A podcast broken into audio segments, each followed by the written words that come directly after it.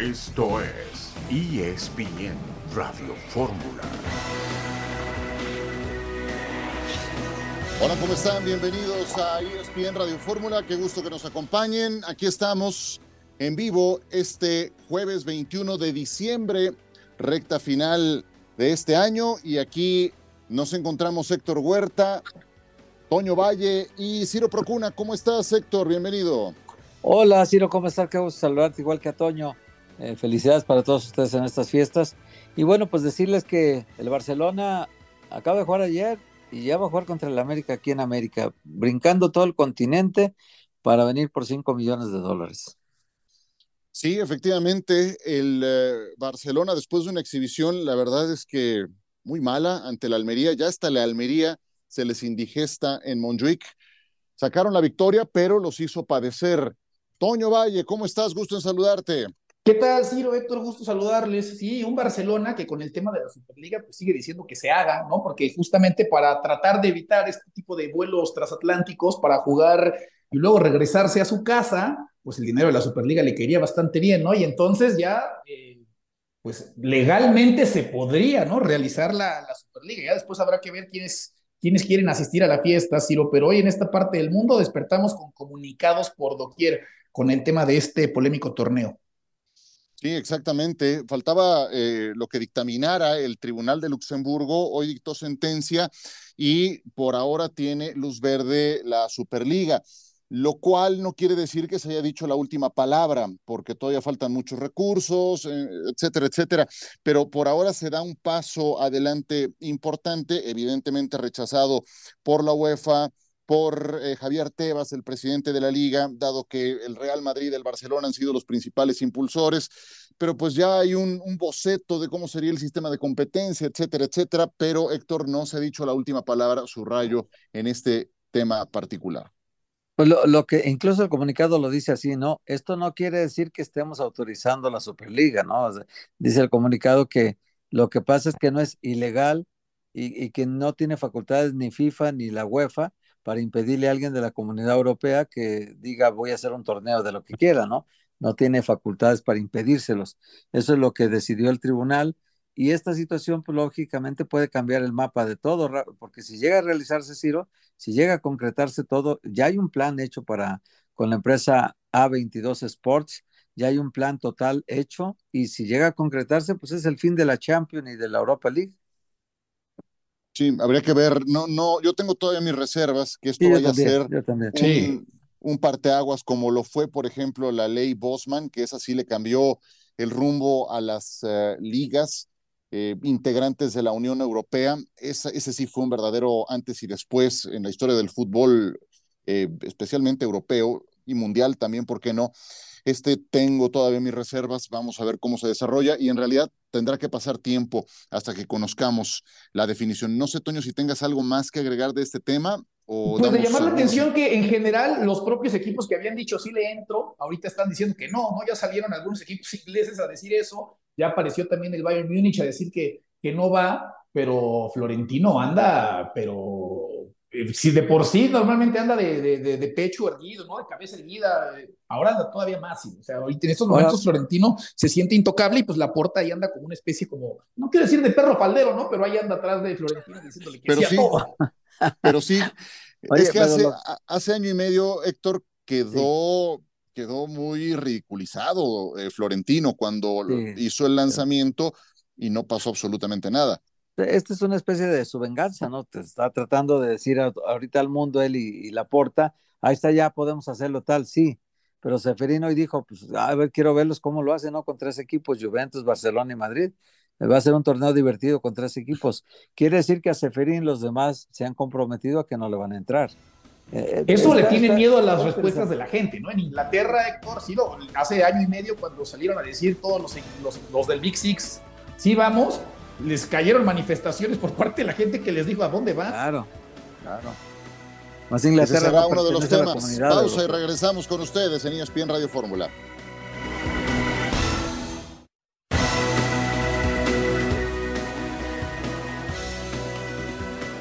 Estamos en ESPN Radio Fórmula. Fueron eh, presentados o fue presentado Fernando Gago como nuevo entrenador de las Chivas Rayadas del Guadalajara. Con ese tema abrimos. Vamos a escuchar parte de lo que dijo ayer en su presentación, acompañado por Fernando Hierro, director deportivo del Rebaño Sagrado. Necesitábamos un chico joven, metodológicamente como él. Necesitamos a alguien que en su anterior etapa en Racing ha sido capaz de debutar 17 jugadores jóvenes, su mentalidad, su idea de juego, los conceptos de juego modernos, ¿no? En ese aspecto tenemos claro que cuando tuvimos que tomar la decisión, no dimos mucha vuelta, ¿no? Lo que vengo pensando y lo que vengo planeando es conocer a los futbolistas, ponerme a entrenar, conocerlos en el, sentido personalmente, eh, porque ya tengo un análisis hecho de toda la plantilla, de lo que, lo que pretendemos. Lo que vamos a tratar de tener es cierta, cierta intensidad, cierta conducta, ciertas eh, normas para que que no sea solo eh, un equipo, un equipo de fútbol, que, sea, que tengan sentido de pertenencia, que sea una familia, porque creo que también los valores del club lo llevan a eso, y creo que todo, todo equipo, toda, toda institución necesita algo desde afuera para poder llevarlo al campo. Ser una familia, dice Fernando Gago, pues en las familias también hay malportados. Creo que tiene que haber un compromiso eh, hacia la parte disciplinaria. Eh, que claramente un sector muy identificado del Guadalajara no ha llevado a cabo y que son recurrentes y que son eh, ya pues poseedores de un archivo muy amplio, concretamente Alexis Vega y el Chicote Calderón.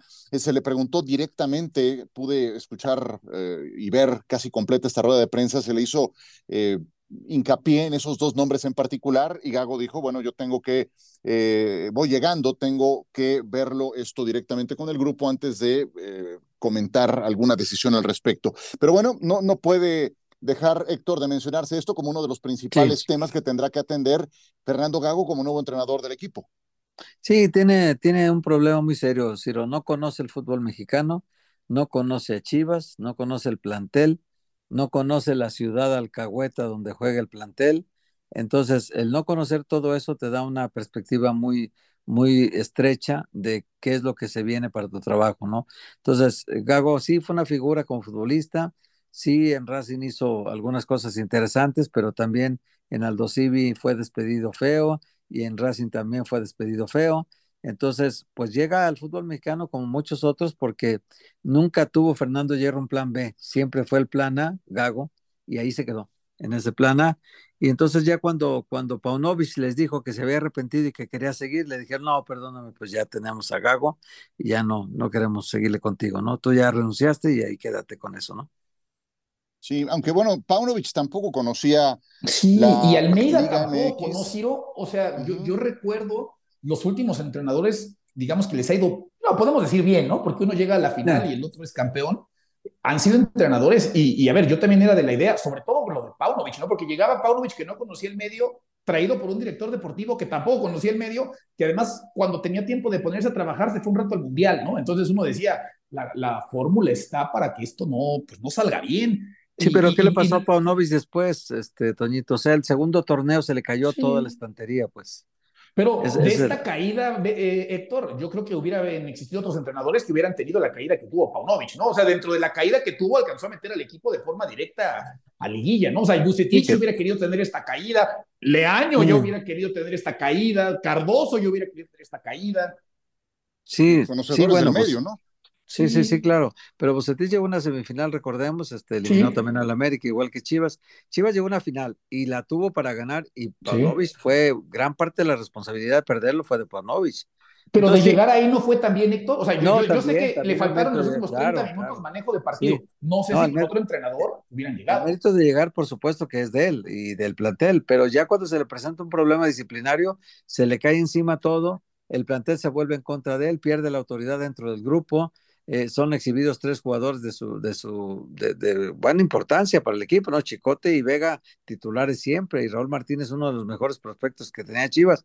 Han sido exhibidos todos ellos y ahora ya, pues la etiqueta de indisciplinados, que ya de por sí Vega la traía cargando y el Chicote también cargando hace buen rato, pero pues no se corrigieron nunca, o sea, él tampoco pudo meter en cintura a nadie en el equipo y al ratito el Pocho no sabemos todavía por qué no lo metía, qué bronca tuvo con él, no se sabe todavía nada de eso, se va a saber poco a poco todo, ¿eh?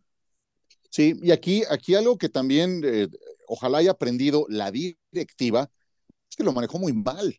La directiva lo manejó muy mal. Eso lo pudo haber eh, resuelto al interior sin exhibir a los jugadores. O si ya vas entonces a sacarlo a la luz, tener un punto final terminante en ese caso concreto, pero creo que eligieron el peor escenario de todos. Entonces también espero que eso le haya servido a la directiva de experiencia para saber cómo manejar ese tipo de situaciones. Yo, eh, dada esa elección que hizo Hierro hace un año con Paunovic, sin conocer el medio, etcétera, que estoy de acuerdo, eh, es un hecho y no, no lo conoce, le doy la derecha y sí creo que le da cierto crédito porque lo de Paunovic eh, entregó a fin de cuentas resultados positivos. Habló un poco más del tema indisciplina, Fernando Gago, lo escuchamos y seguimos con el tema. Pregunto por el tema de dos casos, Alexis Vega y Chicote Calderón, quienes fueron separados por ese tema de indisciplinas. ¿Tú ya platicaste de estos dos futbolistas en la institución? ¿Qué has hablado respecto a estos dos jugadores en especial? Hablar individualmente no corresponde hoy. Es lo que dije recién, que quiero hablar eh, individualmente con el plantel a partir de mañana, que empiezo a trabajar. Creo que no corresponde y sería una falta de respeto de mi parte a un futbolista. Eh, pero sí, obviamente que, que se han dicho muchas cosas, algunas son ciertas, otras no. Pero creo que, como en toda, en toda situación de trabajo, creo que va a haber una línea de trabajo y esa línea de trabajo se va a mantener durante el tiempo.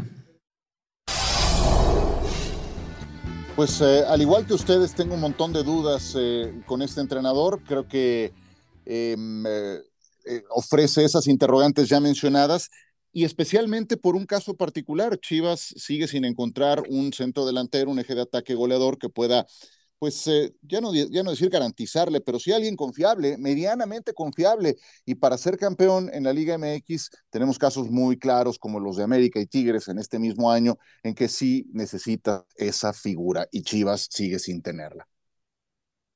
Sí, sí, sí. El, el problema también del, del Guadalajara, Ciro, es que también pasa por la calidad. Ahorita para que tú le ganes un título al América, a los Tigres, al Monterrey, tienes que tener un equipo más competente en la cancha y en la banca.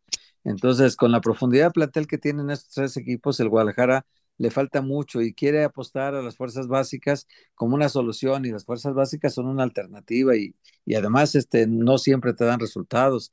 Así que yo creo que Chivas tiene que, eh, a Mauri Vergara, entender que el América se está separando, que cuando la familia Vergara compró Chivas, Chivas tenía 10 títulos, y el América tenía 8, hoy el América tiene 14 y Chivas tiene 12. Entonces, la afición del Guadalajara tiene todo el derecho al mundo a estar muy enojada porque sabe que el equipo que más genera ingresos es Chivas y el equipo que menos invierte ahorita de los grandes, llamados grandes, es Chivas también.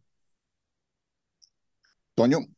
Sí, sí, sí, sí. O sea, el problema de todo esto sí sigue siendo, ¿no? En el tema futbolístico, en estos momentos, inclusive buscar a ese gran referente, a esa gran contratación, a ese gran ídolo, ¿no? O sea...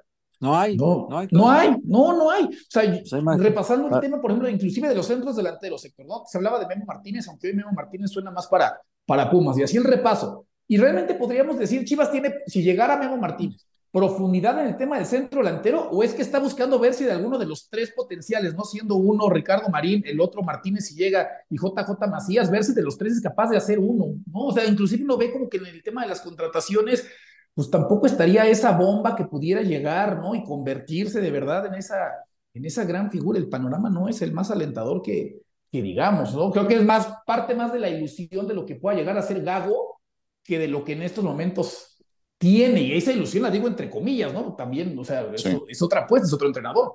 Sí, sí hay cosas que puede recuperar de lo que hizo Paunovic. Creo que hubo cosas positivas. El torneo pasado, especialmente, bueno, antepasado, refiriéndome al clausura, era uno de los equipos que mejor manejaba la táctica fija, maximizaba esa posibilidad.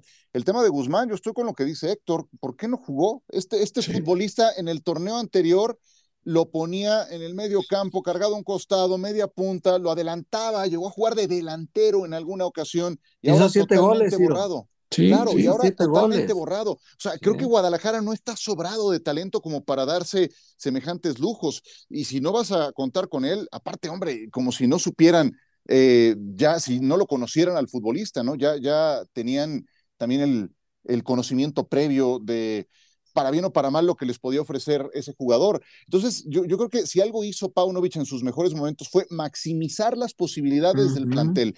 Y eso creo que es parte de las labores del técnico. Y para cómo están las cosas, sin tener el mejor eh, plantel de la Liga MX, es parte de lo que tendrá que hacer Fernando Gago. No sé si quieran concluir algo eh, de este tema. Nos queda minuto y medio para ir a pausa y regresaremos desde luego con eh, otro de los temas de actualidad en el mundo del deporte. Yo creo, Ciro, que sí debería de plantearse muy bien el dueño del equipo si, si se queda con el equipo, le gusta más el cine que el fútbol. Si, si lo ve solamente como una forma de generar ingresos y no invertirle al equipo, pues la posibilidad de que lo venda creo que no es remota y además eh, le vendría muy bien a él ese dinero para el otro negocio madre que es OmniLife y además la gente estaría con una esperanza mayor porque 21 años eh, son 42 torneos Ciro y dos títulos es miserable la cantidad de conquistas que lleva para la afición. Sí, y para pues cómo uno ve que los que están peleando siempre por el campeonato simplemente se hacen más fuertes, la distancia y la diferencia es cada vez más grande. Sí, el, mercado de posibilidades para el Guadalajara es reducido, es limitado por su tradición y con eso tendrán también que lidiar. Pausa.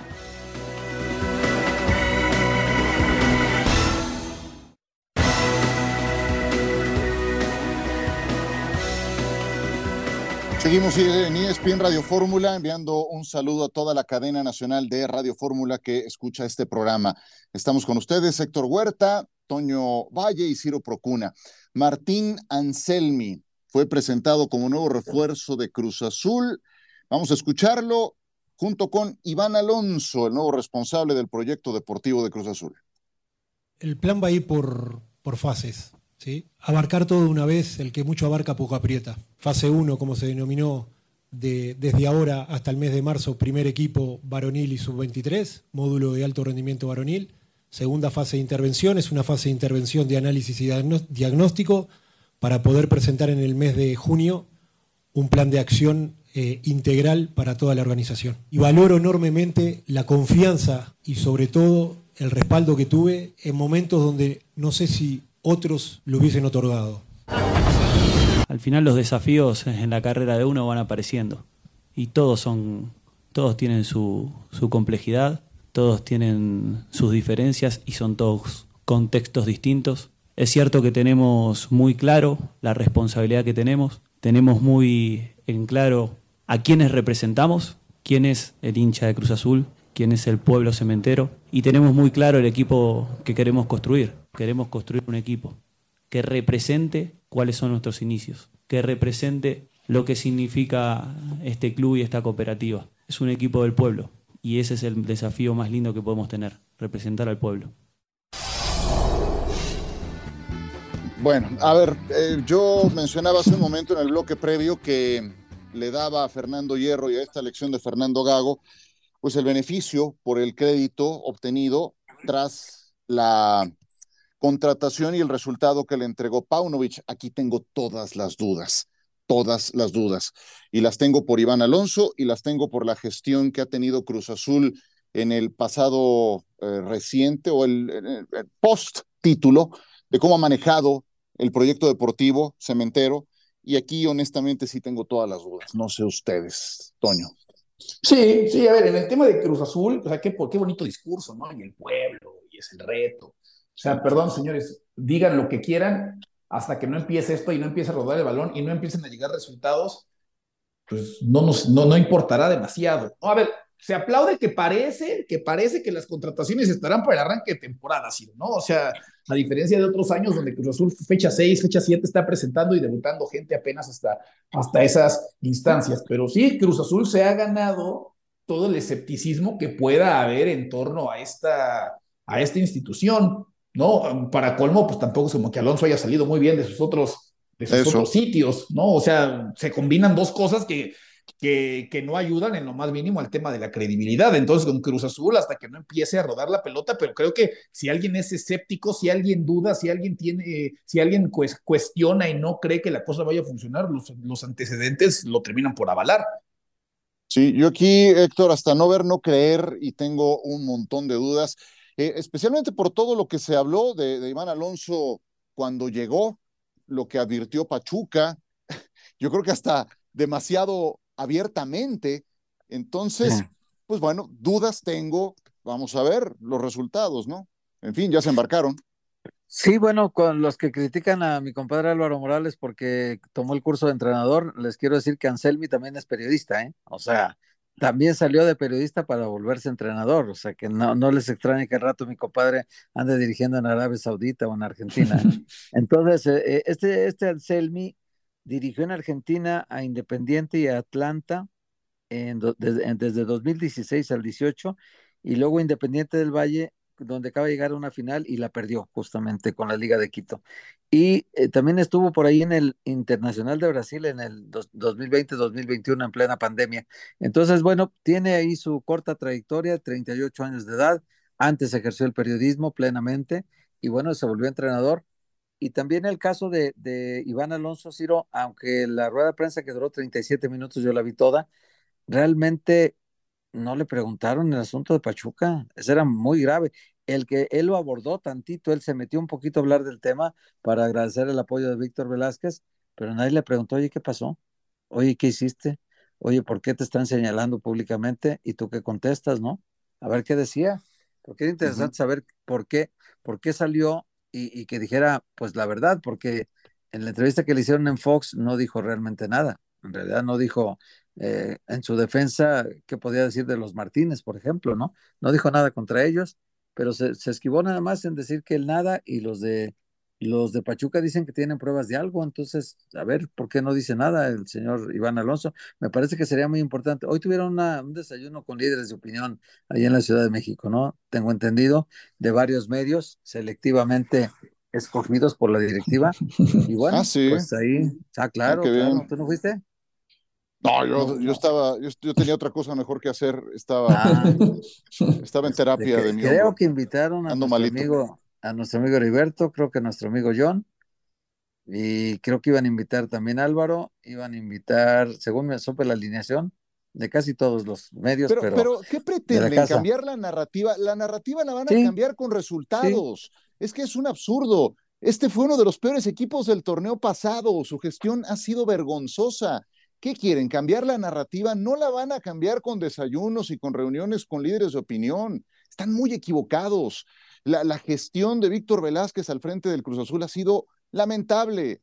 Y los golpes de timón a nivel director deportivo. Eh, ahora, pues, bueno, vamos a ver. Yo hasta no ver, no creer, y tengo todas las dudas en este caso concreto. Lo, que sí eh, menciona Toño, y me parece que, sí es importante, el tema de los refuerzos que podrían llegar a tiempo, porque, bueno, yo también ahí, hasta no ver, no creer. Sí, eso es después, cierto. después de ver lo de, lo de Doria y de eh, el otro futbolista de Santos, el atacante, el mudo, El Mudo Aguirre.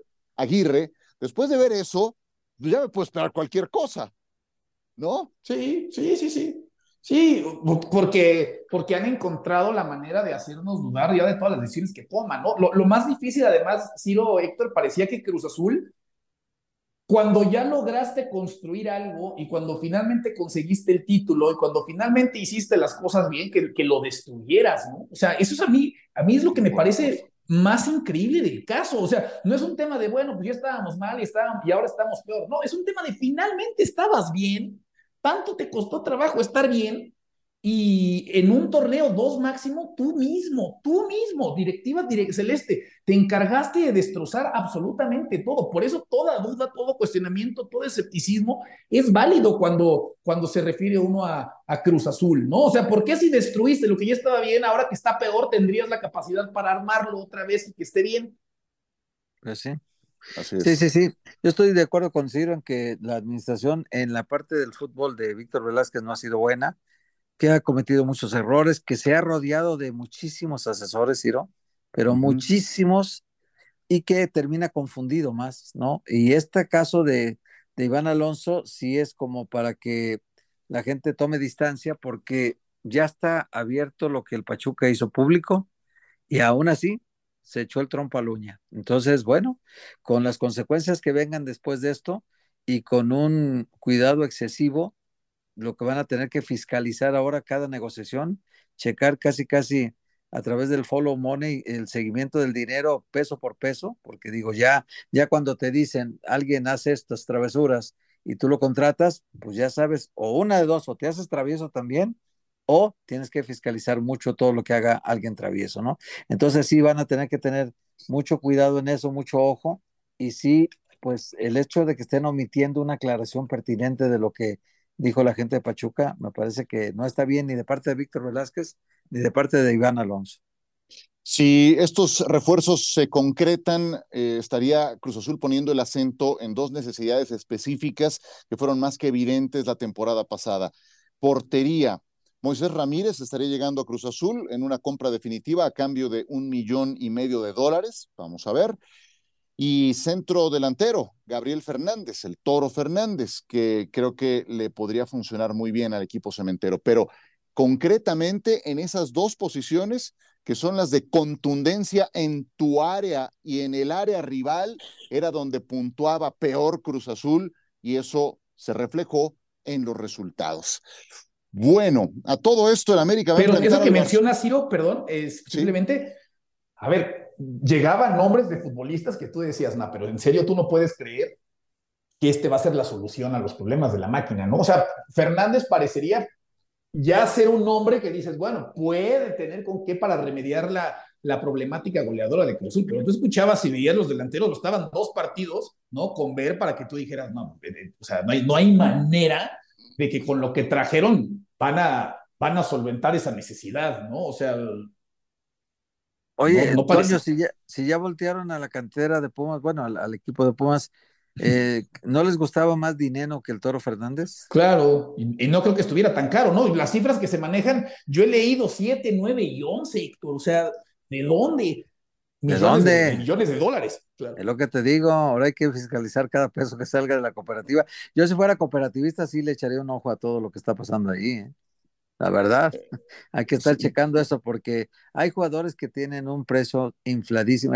mira, simplemente en el caso de Iván, el, tronco este que vino chileno, que vino, eh, que estuvo, Iván Morales, que estuvo mucho tiempo aquí, mucho tiempo aquí, lucrando con la institución, eh, llevándose un dinero que indebidamente no, no, no desquitaba. Eh, pagaron 400 mil dólares y salieron 2 millones de dólares de la cooperativa. Entonces, era en el tiempo que estaba Álvaro Dávila de presidente. Entonces, sí, nunca se hicieron aclaraciones pertinentes, pero sí se sabe lo que pasó con ese dinero y con ese caso y nunca ha dado Víctor Velázquez una declaración completa que diga pasó esto, ¿verdad? Sí, en la gestión de Billy Álvarez puedes hacer un no top ten de ese tipo de fichajes.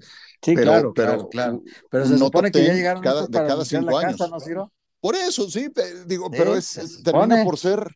¿No vino el, el, primo de Messi? ¿No vino alguna sí, vez? Biancucci, claro, Biancucci, claro, vino Marañao. No, no, Marañao, sí. Y luego llegó Alemán. célebre. No, no, no. Con Billy hay, hay, un libro completo de eso. Vámonos a pausa y hablamos del eh, América que va contra el Barcelona. Y vamos a Dallas con Carlos Nava.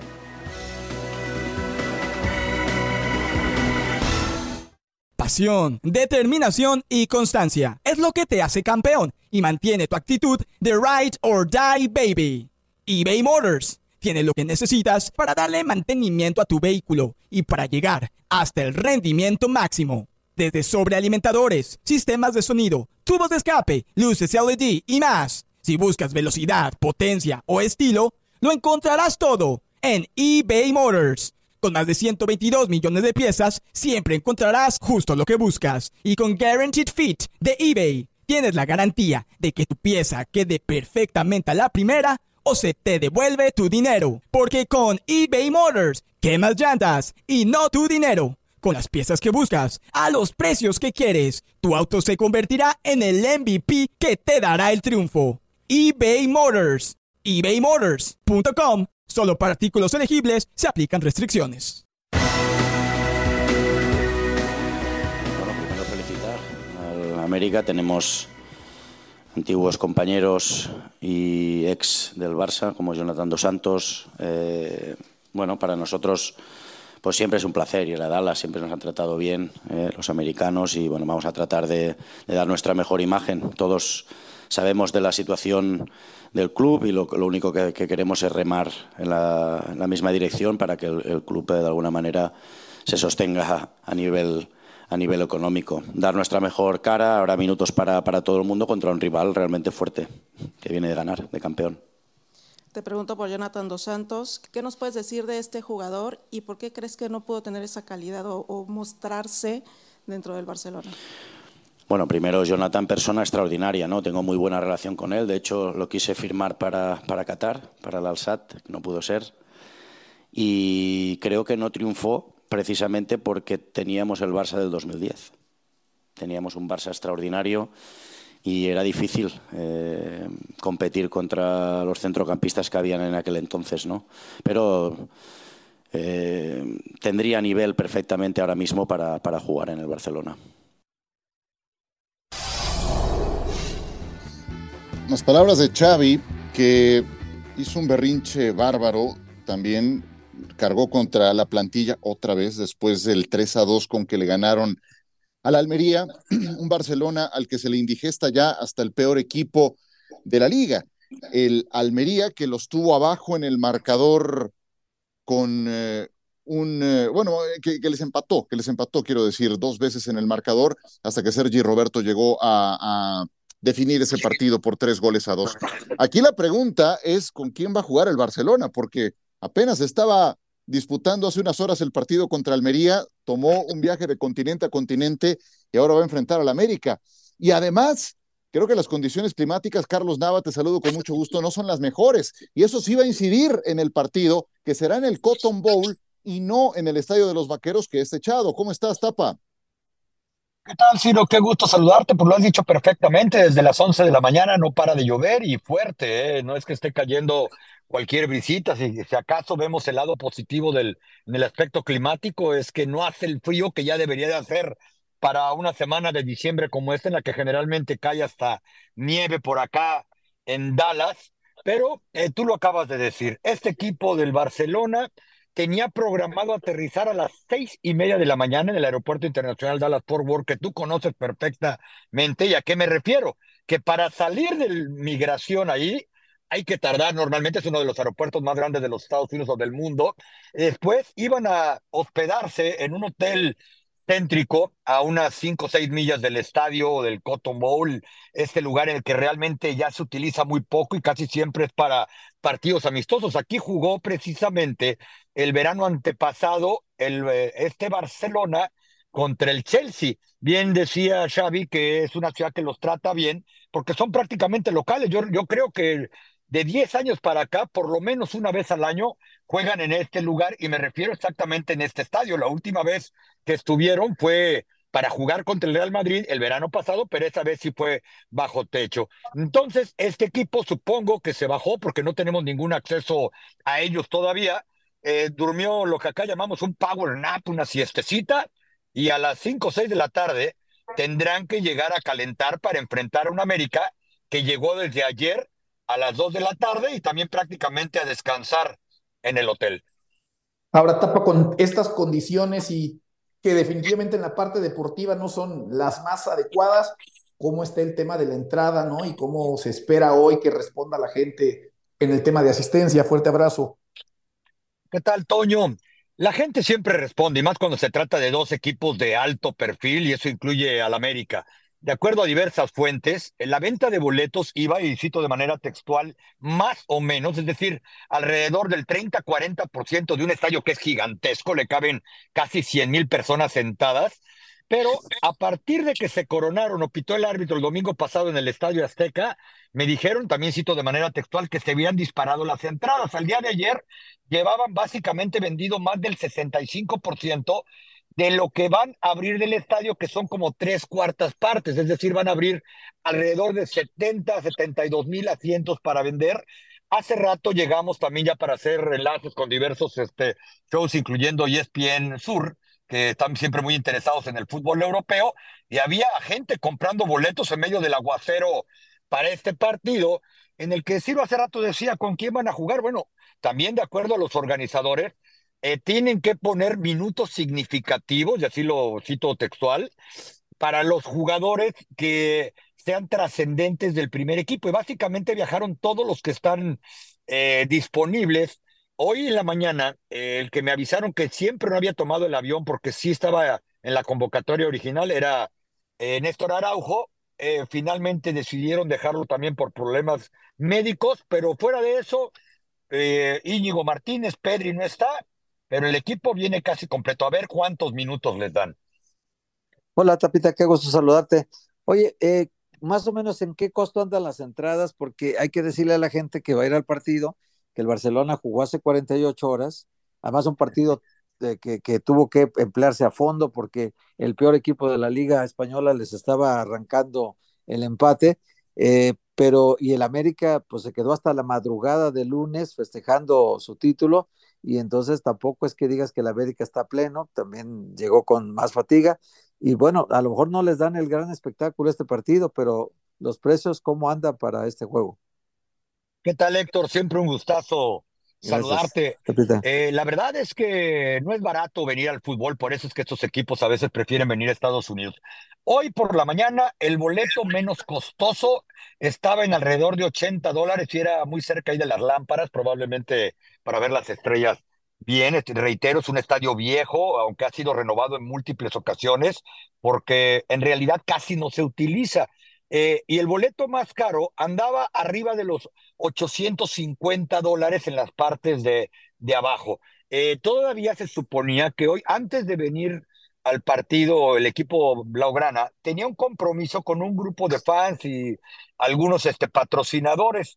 En ese grupo iban a ir básicamente jugadores que no participaron en el partido, en el partido de ayer. Eh, alguien me hacía la pregunta si esto iba a ser como en el béisbol, ¿no? Cuando al pitcher abridor lo mandaban, lo mandaban dos días antes a la ciudad donde iba a pichar en, en postemporada.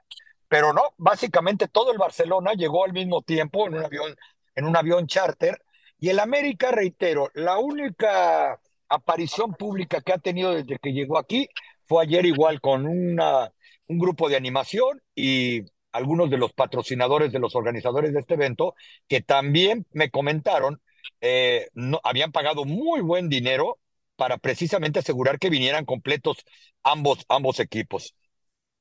Correcto, mi querido Tapa, algo que quieras agregar antes de terminar. Quiero aprovechar eh, tu, tu, presencia para que nos des alguna actualización de cómo van los Cowboys rumbo a su partido contra Miami. Ese estoy seguro lo tienes, lo tienes de bote pronto. Sí, por supuesto, mi querido Ciro, en la mañana ya estuve por ahí viendo un ratito la, la práctica, sabes que, que aparte de ser mi trabajo me gusta ver fútbol americano eh, los, los están básicamente completos eh, para rumbo al partido de Miami. Muchos creen, y entre ellos me apunto, que quizá vino bien la repasada que le dio Búfalo en este momento para que se dieran cuenta y volvieran a aterrizar que este equipo no era invencible ni había ganado absolutamente nada después del partido de Filadelfia. La preocupación es que se reportó al tackle izquierdo Tyron Smith con molestias de espalda. Tú sabes mejor que nadie que cuando se reporta este muchacho lastimado, todo da las tiembla porque es muy probable que lo que dicen que es una ligera molestia, en varias semanas no sepamos de él, por lo menos en la cancha, y así ha sido los últimos años. Zach Martin sigue con el golpe en el, en el muslo izquierdo, eh, aunque él dice que sí va a jugar.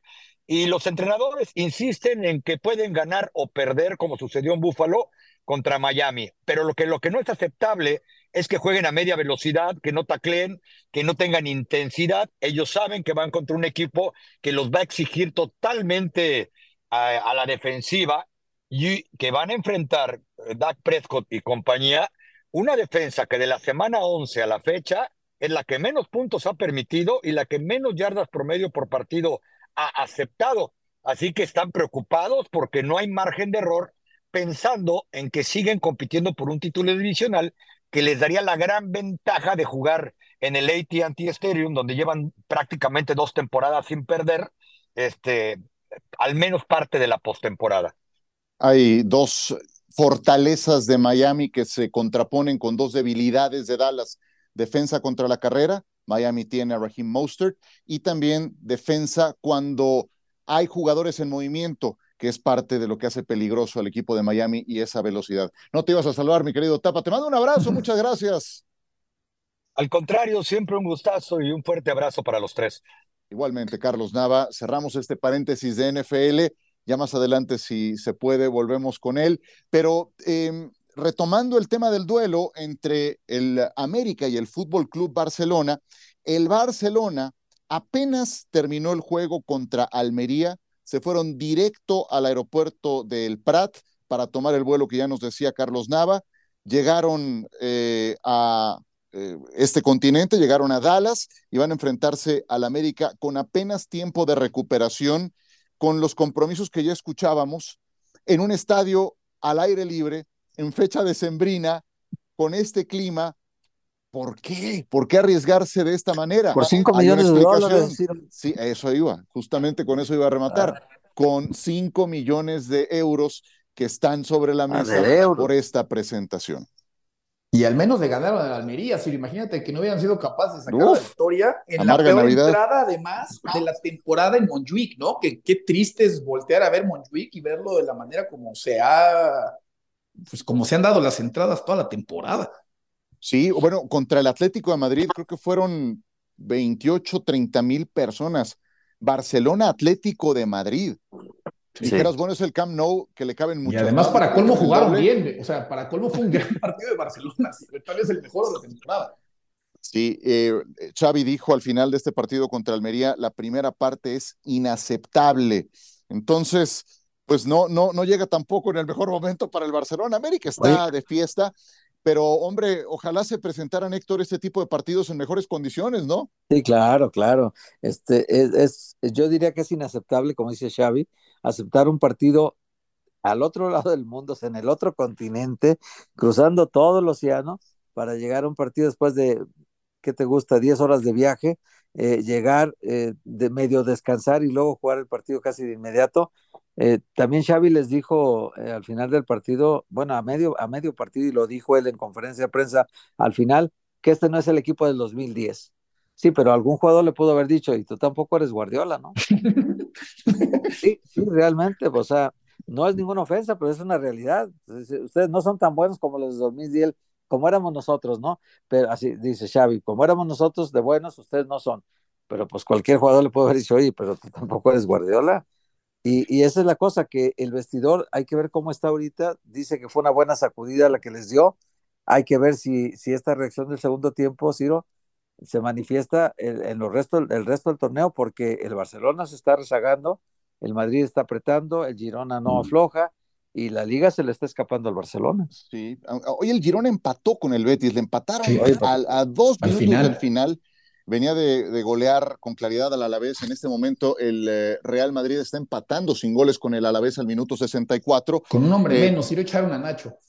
Wow, mira, Nacho, que suele ser muy, muy confiable, pero sí se van acumulando ese tipo de partidos del Barcelona donde no salen los resultados, perdió contra el Girona, perdió contra el Amberes, empató con el Valencia, ahora este juego que gana, pero donde lo hace sufrir el último de la tabla.